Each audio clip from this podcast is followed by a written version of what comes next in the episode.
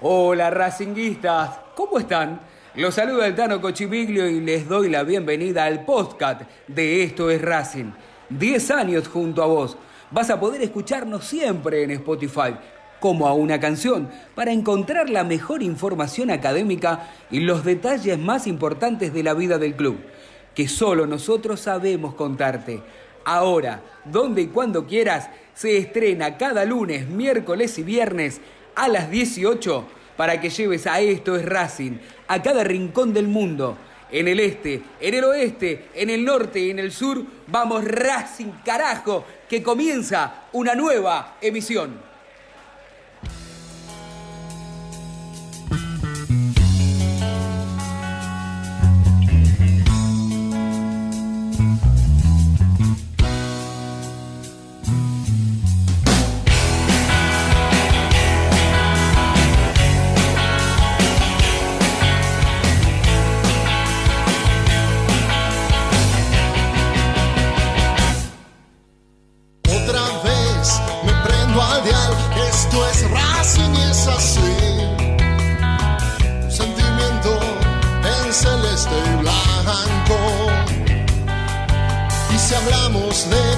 no me la cuentes a mí. Si del pecho el corazón me arrancó y tú vamos a caer, hoy no puedes ver.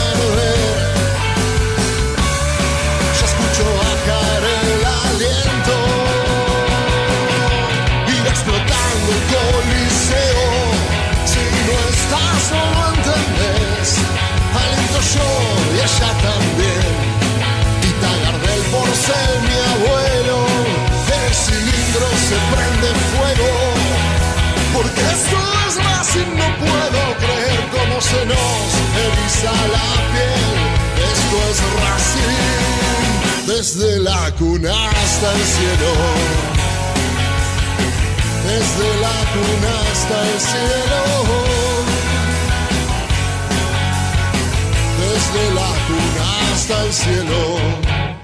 ¡Esto es Racing! ¡Esto es Racing! Bienvenidos al podcast número 12, episodio número 12 de Esto es Racing. Soy el Tano Cochimilio y les doy la bienvenida a todos en el horario, en el momento, en el lugar donde decidas y puedas escucharnos a través de Spotify como si fuese una canción. Este episodio número 12 que tiene siempre el condimento muy especial de la mirada de estos Racing. El 17 de septiembre vuelve a jugar la academia. ¿Cuánto tiempo ha pasado? En mi caso parecen años. No sé qué sensación eh, se te cruza por, tu cabeza en este momento, te invitamos a participar a través de las redes sociales con una palabra. ¿eh? ¿Qué sensación, qué emoción, qué te está generando esta vuelta de la academia? Recordamos, para algún distraído, seguramente no por el torneo local, sino por la Copa Libertadores. Estoy muy bien acompañado, como lo estoy habitualmente, por mis compañeros, Jero Torres y Juan Manuel Gorrochatei, el vasco para los amigos, que ellos también tienen información. Mire, ¿usted quiere saber qué es lo que está pasando o lo que va a pasar con el arquero que anda buscando la academia? ¿Y qué ocurrirá con los arqueros que ya están en el club, que son de la cantera de la academia? Bueno, en un ratito Jero Torres Santoro se lo cuenta. ¿Y qué pasa? Que siempre por H o por B tenemos que estar hablando del lateral por derecha. ¿eh? Al fin y al cabo me voy a terminar creyendo que Pichu y esto es con cariño a Pichu, con el cual hemos hablado millones de veces, es imprescindible en el mundo Racing. Acá compañeros que se ponen de pie cuando nombramos a Iván, que hace casi 10 años que está en nuestra institución, eh, obtuviendo ya tres títulos, y no es poco, eh, no, es poco. Bueno, ¿qué va a pasar con ese lateral derecho? ¿Tendrá competencia? ¿A qué jugadores está buscando la academia? ¿Podrá haber algún trueque, algún cambio? Eh, bueno, la Secretaría Técnica de la Academia se sigue eh, manifestando y trabajando a través de, mire, de la postura eh, de Diego Alberto Milito. Compañeros, ¿cómo les va? Le doy el pie. Vasco, ¿cómo anda? ¿Todo en orden? Tano querido, buen día, buenas tardes, buenas noches, porque lo decías vos hace un ratito, el hincha de Racing se empieza a acostumbrar a esto de los podcasts, que es un formato que obviamente ya estaba impuesto en el mundo, pero que eh, en Racing no, tenía tal vez algún precursor como, como lo ha sido esto Racing, Y estoy contento de que la gente se vaya acostumbrando y vaya sabiendo también, no solo eh, los temas de actualidad, sino incorporando algunas lindas charlas como las que tuvimos el otro día con Marcelo Izquierdo del Predio Tita, que me han hablado muy bien también de esa charla, pero hoy repleto de información, Tano. Eso es lo bueno, ¿eh? lo bueno es poder hablar de la academia y no solamente de la actualidad. ¿eh? La realmente ha tenido muchas repercusiones, también lo hemos eh, hablado y mencionado en el episodio número 11, allí con Jero, que está, mire, como, como el sol, él siempre está. Jero Torres, querido, y hablando de sol, mire qué maravilloso día hoy. Hola Tano, ¿cómo estás? El saludo para toda la gente que se suma a este podcast, a este nuevo episodio. Sí, un día, la verdad, fantástico, maravilloso, soleado. Y además con mucha información que vamos a anticipar, pero además con confirmaciones de cosas que ya hemos contado. A veces la vorágine de la profesión te lleva a dar información, a contar la data que vas obteniendo y por momentos quizás pasa, uno lo cuenta y pasa, pero repercute e influye drásticamente en el mundo de Racing porque tiene que ver con cómo la academia se prepara para afrontar ciertas cosas que no solamente tiene que ver con lo que va a ocurrir dentro del campo de juego. Quiero comenzar con esto, Tano, si me permitís. Rodrigo sí, por supuesto. en su cuenta de Instagram que no va a continuar en el Udinese. Esto lo hizo con una fotografía de él con la camiseta, con la cinta de capitán, con la leyenda de Last Dance, diciendo el último baile, que ya no volverá a jugar con la casaca del Udinese. Y la semana pasada, en el podcast del viernes, no, la semana pasada no, la anterior, en el podcast del viernes de esa semana, nosotros anticipamos que Rodrigo de Paul no iba a continuar siendo futbolista de la Juventus en el mercado de pases que se viene ahora. Y eso, insisto, cierro con esto el tema de De Paul, es importante para Racing porque la venta va a reforzar las arcas económicas de la institución, teniendo en consideración lo que se llama, obviamente, eh, ese 5% que ahora Racing le va a quedar a partir del mecanismo de solidaridad. Muy bien, muy bien. Me, parece fantástico.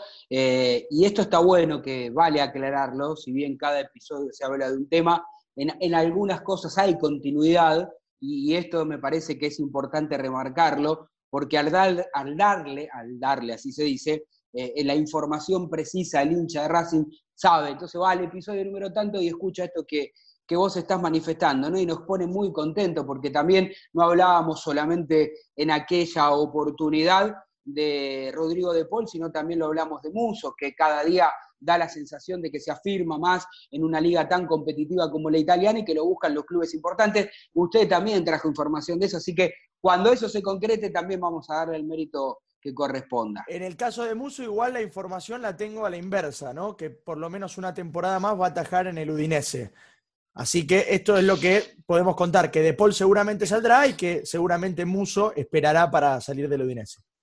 En un ratito usted me va a contar cómo está participando la gente, eh, qué sensaciones, qué palabras han escogido, han elegido, eh, cuál es la que más, y después, ¿por qué no? Eh, aquí podemos participar también, cuál es la que más nos identifica de alguna de estas definiciones que, que la gente está participando a través de nuestras distintas redes sociales, sobre todo las más conocidas que son Twitter e Instagram. Vasco, usted siempre trae promesa de informes este, que, llaman la atención, que dan para el debate. Esto de lo de lateral no sé si es una mezcla, una fusión de información y de informe característico haciendo hincapié en algo. Porque me voy a, Sí, sí, no, me voy a apoyar en los dos pilares que tiene hoy por hoy la institución. Hablo de, por supuesto, el presidente de Racing, Víctor Blanco, y de Diego Alberto Milito. Ambos coincidieron en la misma postura. Racing no saldrá al mercado de pases, y esto es noticia, no saldrá a buscar un lateral por la derecha. Se queda con lo que tiene. Claro, Milito y Blanco siempre dejan una endija, una pequeña puerta entornada por si hubiera alguna opción en el lateral derecho, pero lo cierto es que no van a ir a buscar un número 4, Tano. Te quiero contar rápidamente, sé que hay un montón de temas importantes en el programa, una especie de mapa una especie de mapa conceptual, Tano querido, un croquis, si se quiere, de lo que es hoy por hoy la lucha por el puesto en el lateral derecho de Racing. Y claro, hay contendientes, hay otros que ya están usted sabe, hincha de la academia que está del otro lado. Hay otros que están hace, casi 10 años y que por supuesto se han ganado y muy bien ese lugar eh, en la academia. Arrancamos con el croquis. Vaya notando el hincha de Racing si está del otro lado, más, más allá de que muchos lo tienen claro. Titular, póngalo en mayúscula, Iván Alexis Pichut. Ese mismo personaje, que, personaje con todo cariño, por supuesto, que arrancó el año siendo suplente, casi que descartado por Sebastián Becasese, pero que con el correr de las semanas se ganó un lugar, que fue titular por primera vez en el año en el clásico de Avellaneda y que rindió de manera fantástica de ahí para adelante, por lo cual hoy Becasese no tiene dudas. El titular es Iván Pichut. Vamos con las alternativas, Tano. ¿Te parece? Sí, me parece muy bien. Hoy por hoy las dos alternativas que tiene Racing en el lateral derecho a Pichut son dos futbolistas que naturalmente no juegan como laterales derechos. Hablo de Walter Montoya, opción A, que jugó los dos primeros encuentros oficiales del ciclo de BKCS y que no lo hizo bien como lateral derecho, después sí mejoraría jugando como volante o como extremo por ese mismo sector. Y la opción B es Augusto Solari, que es casi un refuerzo para BKCS, porque él no lo ha tenido bajo su mando, recuperado al 100% de su condición física, y que si bien lo prefiere como extremo por la derecha, en alguna situación de emergencia bien podría ponerlo a Solari como número 4, ya que eh, Augusto, justamente, el autor del gol del campeonato el 31 de marzo de 2019, ha jugado en esa posición. Cuando quieras te doy las opciones en la reserva, pero siempre partiendo de la base, que la opción 1 es Montoya y la opción 2 es Augusto Solari, siempre alternativas de un titular indiscutido para el técnico y para muchos hinchas, como Iván Pichut. Ahora vamos con esas alternativas, pero me parece también que es importante remarcar, eh, aclarar para, para algunos que por ahí este, piensan distinto y que cada uno, por supuesto, puede tener su propia opinión formada y es absolutamente respetada. Lo que digo es que no hay que ser necios, porque a mí me pasa eh, que cuando hablas, Pichut tiene esos que, esas personas que lo aman y esas personas que lo odian.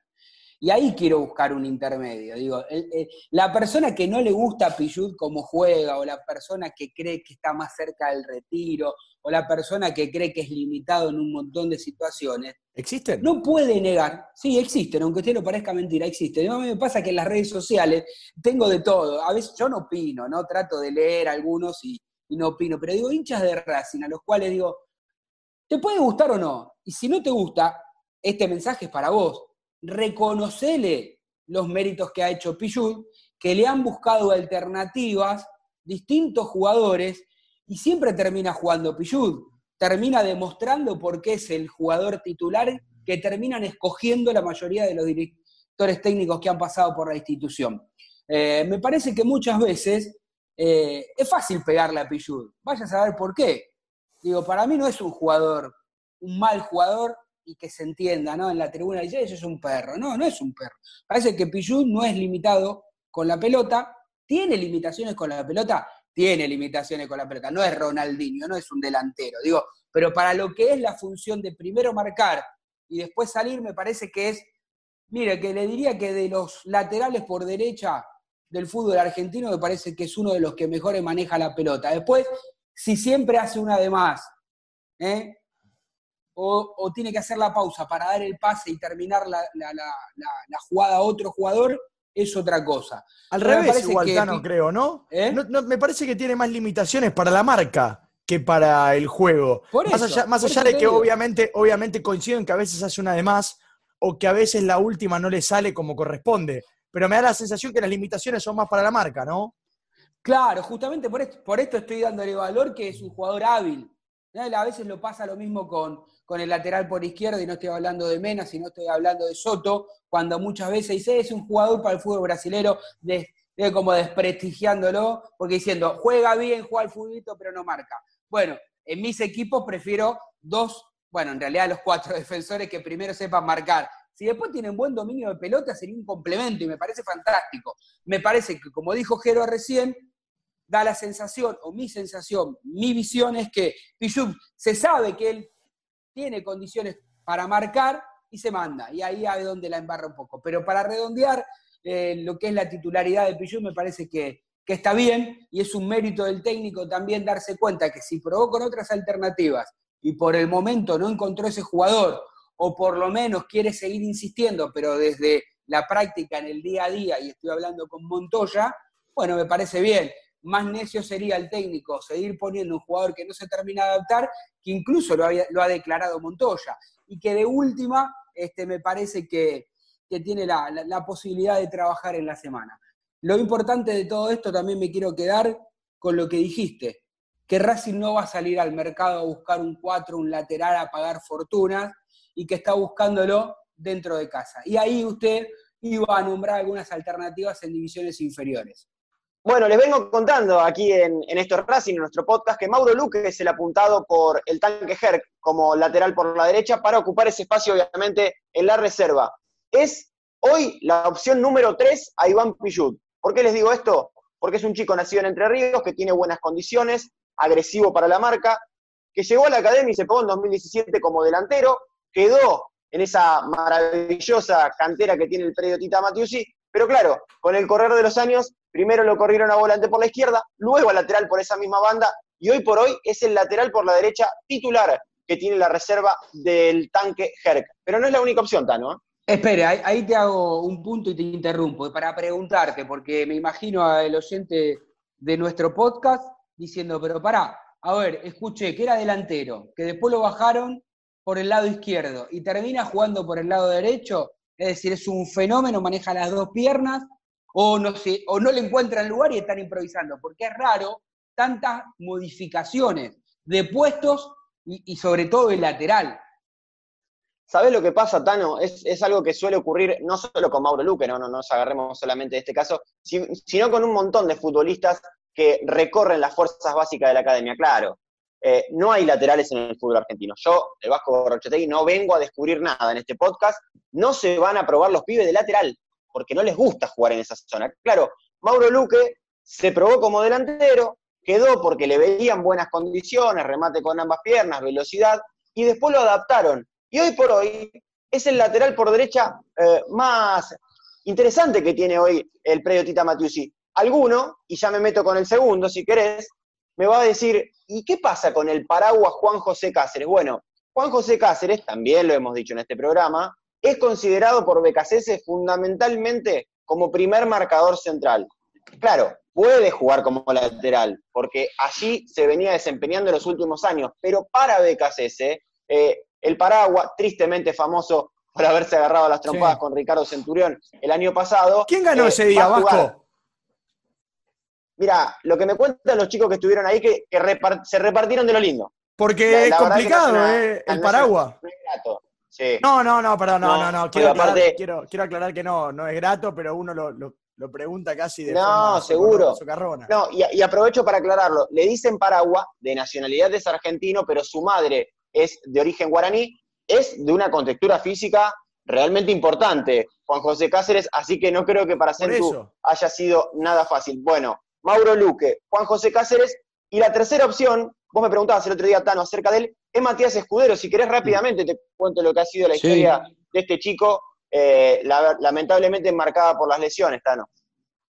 Sí, me parece que, es bueno también, porque es un, apellido que ha tenido en algún momento este, un vuelo muy importante. Era uno de los pocos jugadores que Coca le dio la chance de debutar y, que lamentablemente las lesiones le dieron una mala pasada. Habla un poco de él porque tengo información también sobre Matías, lo que puede llegar a ser su próximo futuro inmediato dentro o fuera de la institución. En un ratito te cuento.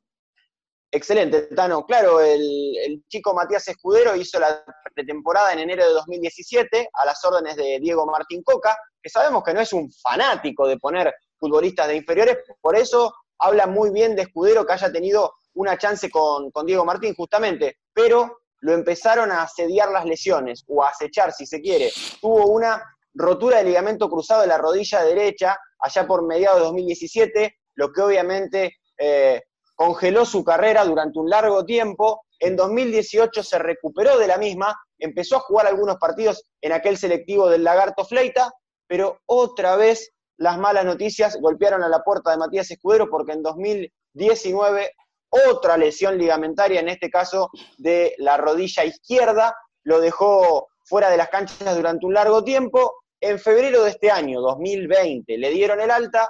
empezó a sumar minutos eh, en las prácticas de fútbol en el selectivo del tanque Herc, pero ¿quién apareció ahora? Pobre Matías Escudero, la pandemia por coronavirus que obviamente frenó las actividades de reserva y del fútbol profesional. ¿Puedo contar una anécdota?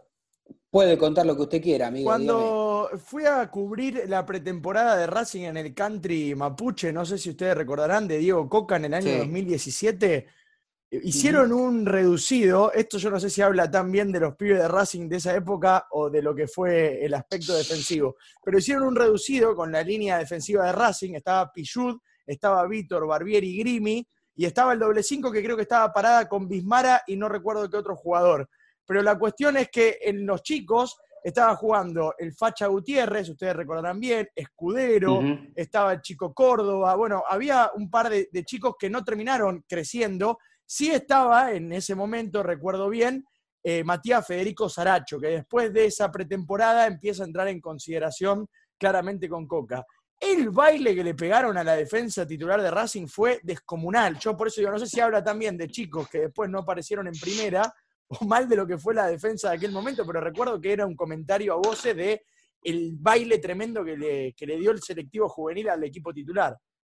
A mí me parece que eh, no, no quiero quitarle a la verdad y me parece interesante y oportuna esta anécdota, porque me parece que los chicos que hemos nombrado de inferiores de Racing tal vez hoy no tengan un lugar en la academia porque Racing ha crecido muchísimo y busca otro tipo de, jugadores o, se forma diferente, pero no tengo dudas que todos estos jugadores que vos nombraste, Jero, pueden ser titulares en cualquier equipo no grande del fútbol argentino y alguno, como en el caso de Matías Escudero, si las lesiones no lo, no lo hubieran perseguido, tal vez hubiese tenido una chance después dependerá de cada uno si se mantiene en un equipo grande o puede jugar en otro, en otro equipo. Pero no tengas duda que cualquiera de los chicos que salen del predio Tita hoy están capacitados para jugar, mira, en lo que era la, yo le digo la B Nacional, ¿no? Ahora cambió la cambió el nombre, pero digo lo que era la antigua B Nacional, tranquilamente, y en cualquier equipo de primera también. De hecho, mira, eh, ya que este muy buen informe que, nos pone eh, más actual cómo está la situación del lateral derecho eh, en la voz del Vasco, lo que puedo decir de, de Matías Escudero es lo siguiente muy bien con lo que dice sobre el final de, enero, los primeros días de febrero ha tenido el alta, la pandemia perjudicó este, incluso hasta la parte de la ilusión del chico, porque si tenía alguna chance de ser visto y aprovechar este año esa recuperación, la pandemia es como que te liquida, porque en realidad no tenés manera de demostrarte. Vence contrato en junio de 2021, eh, ya es un jugador, digamos, de los más juveniles grandes por su edad, eh, en aquel momento, cuando lo vio Coca, muy bien lo que dijo el Vasco, era un mérito importante porque Coca, al igual que otros técnicos, no, es muy raro que, suban a alguno de los chicos y le den la chance. Lo que sí me acuerdo es que le dijo, recuperate pronto, que quiero que seas la alternativa en primera división. Eso me acuerdo porque lo hablé en su momento con, con, primero con el jugador y en una entrevista que hemos tenido con Coca, esas de las pocas que habla Coca cuando le hemos hablado de la autocrítica de los jugadores que no ha ascendido, eh, me, lo, me, me, lo refutó, me lo, mejor dicho, me lo recordó.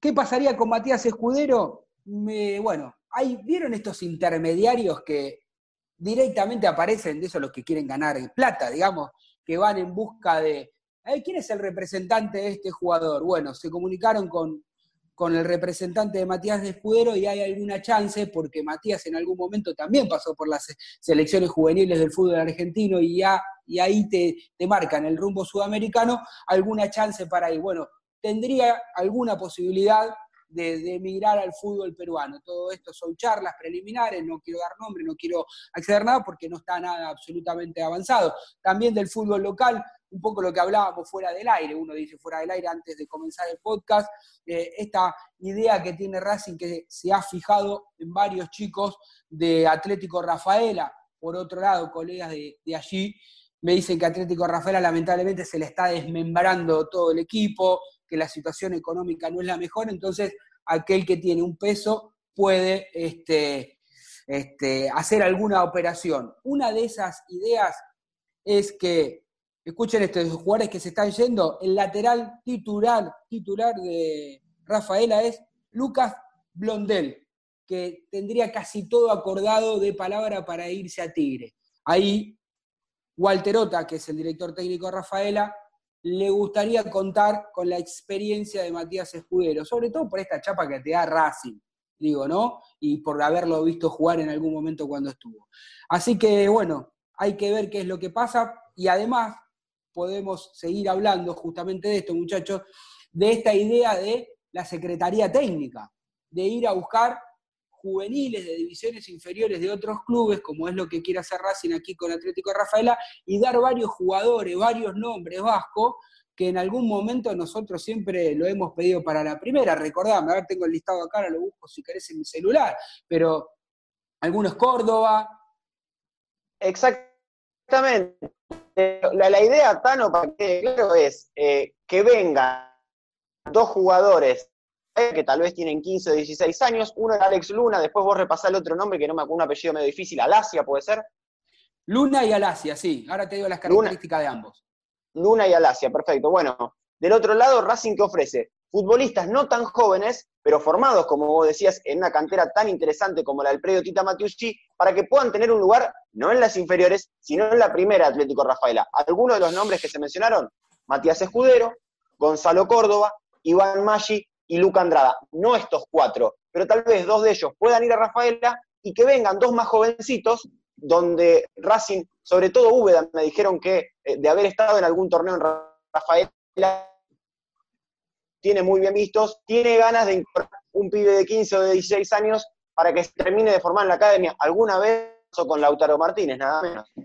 Mientras la internet del Vasco eh, este, va mejorando, aprovecho para agarrar este hilo conductor de lo que dejó la pelota picando el Vasco y terminar de completar la, información. Eh, justamente esta última parte ¿no? del Sifón está interesado porque los conoce, porque los, que, porque los ha visto. Me dicen, Alex Luna, eh, es un enganche este, de esos con condiciones que, muy hábil, que ha pertenecido a alguna división inferior de selección juvenil de la academia me hablan de Alasia también, que es un 5, que llega al gol, eh, que, maneja muy bien la pelota, pero que también se puede desempeñar como 8. Que este último ha sido como la revelación, la figura de las divisiones inferiores allí en el conjunto de Rafaela.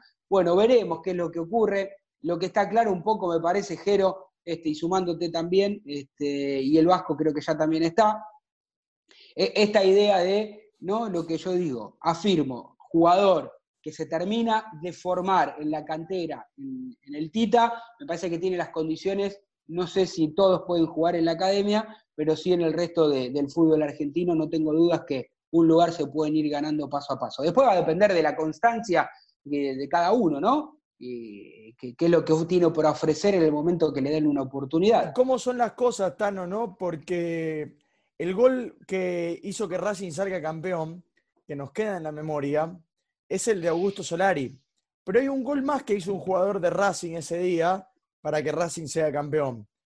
Augusto Lotti, que hizo el gol para Unión, contra Defensa y Justicia, que es un jugador surgido de la cantera de Racing y que para Unión fue un muy buen futbolista y que hasta le terminó sirviendo a Racing, digamos, ceder a, a Lotti a Unión porque convirtió ese gol. Después un desmanejo notable de Lotti con la prensa, que si yo hubiese hecho ese gol, estoy todavía hablando con los medios, todavía estoy hablando a favor de, cómo es ese gol, pero bueno, eso es una cuestión ya al margen, porque yo creo que es un buen futbolista Lotti y que esa oportunidad quizá la tendría que haber aprovechado. Esa oportunidad de haber hecho un gol tan importante para la historia de Racing, pero quiero decir que no lo hizo para Racing, pero también fue importante para Racing.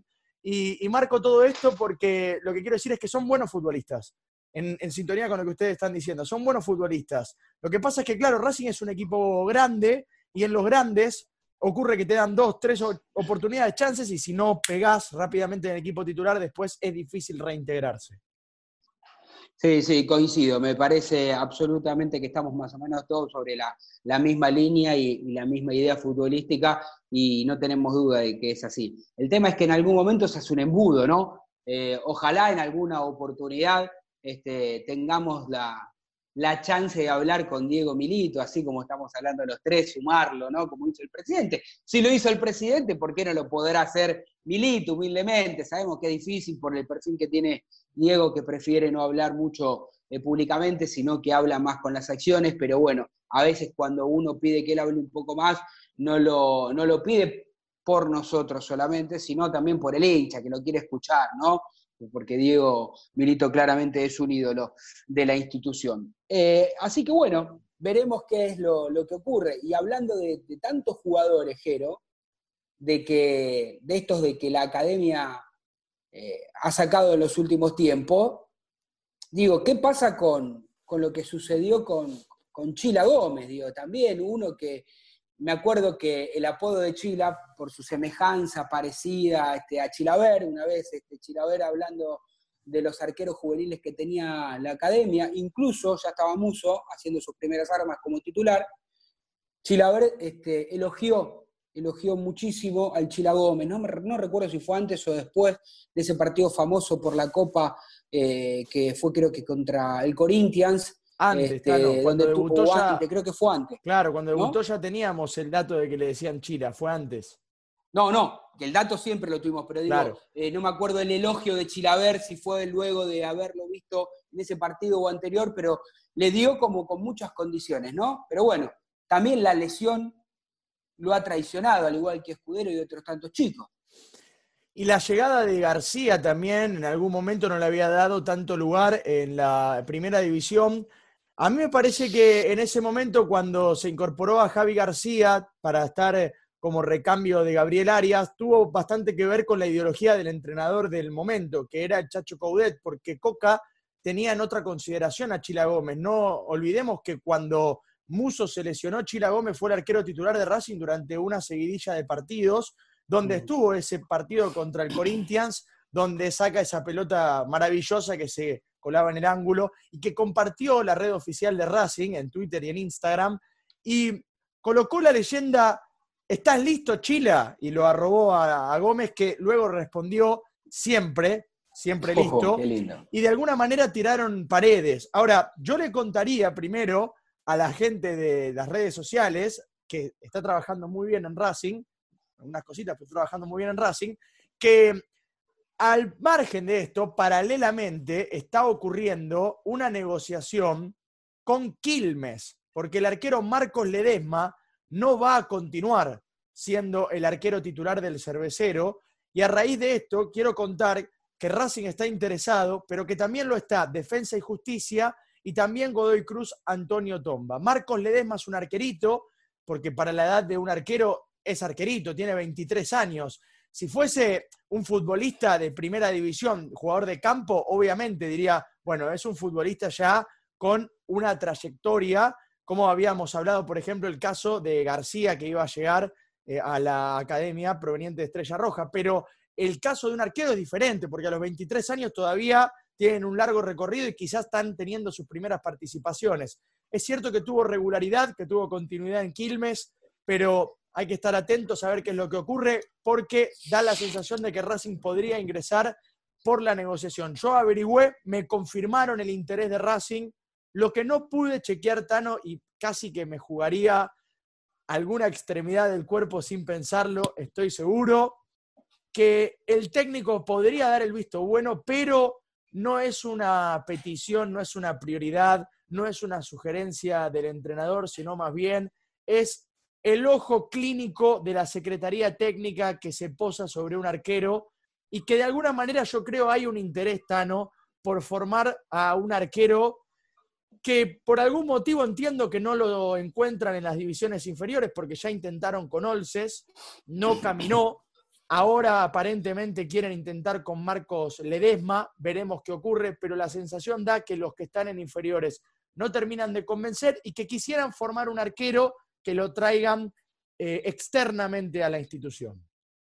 Vasco, ¿usted tiene algo para aportar sobre los arqueros de las divisiones inferiores de Racing? Sí, más que nada información, no, solamente de los arqueros de inferiores, sino de lo que es el arco de la academia, porque hoy la palabra que eh, rodea justamente al arco de la, de la primera es la de incertidumbre. Primero voy a contar una certeza. Gabriel Arias tiene acordado de palabra renovar su contrato hasta junio de 2023. Así que tranquilidad para los hinchas de la academia del lado de Gaby, el arquero titular que tiene hoy por hoy un gigante como, para la conjunto de Avellaneda. Luego, sí, ¿por qué? porque más que para los hinchas de Racing, yo no estaría tan convencido de que Arias vaya a atajar hasta el 2023. Más bien la No, no, tranquilidad no, es, que va, totalmente. es que va a dejar eh, dinero en las arcas del club. No le quiero tampoco llevar información a la gente que ahora por ahí se alegra de que, uh, Arias ataja hasta el 2023. Lo dudo. Totalmente cierto, porque, eh, mira, vos decías una extremidad, ¿no? no sé si jugarme tanto, pero seguramente Gabriel Arias antes de 2023 se ha vendido, pero lo cierto es que renovó contrato y eso es información. Después, Carlos Solces podría volver a Racing. Hoy la realidad es que siguen negociando con el arquero, nacido en Argentina, pero que representa a la selección de Venezuela. Chila Gómez, obviamente se queda en Racing, y están las negociaciones por Marcos Ledema, como bien lo decía Jero. Ojo, porque Javi García no se terminó de ir de Racing.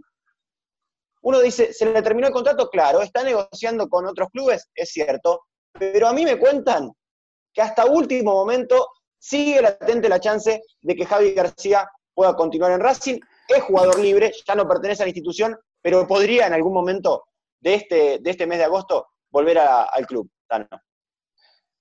El tema es que lo que sucede con Javi García, que es íntimo amigo, diríamos más que un amigo, es un hermano de esos que le ha dado la vida a Juan Román Riquelme, eh, está absolutamente todo el tiempo posible, eh, que el tiempo que pueden estar juntos lo están, lo aprovechan, y el compromiso de Riquelme fue, bueno, si vendo uno de los dos arqueros, eh, no tengas dudas que te llamamos para que vengas. El tema es que está esperando que se vaya Andrada, eh, o el ex arquero de Chacarita Juniors, así que hay que ver si es que alguno de los dos eh, deja la institución.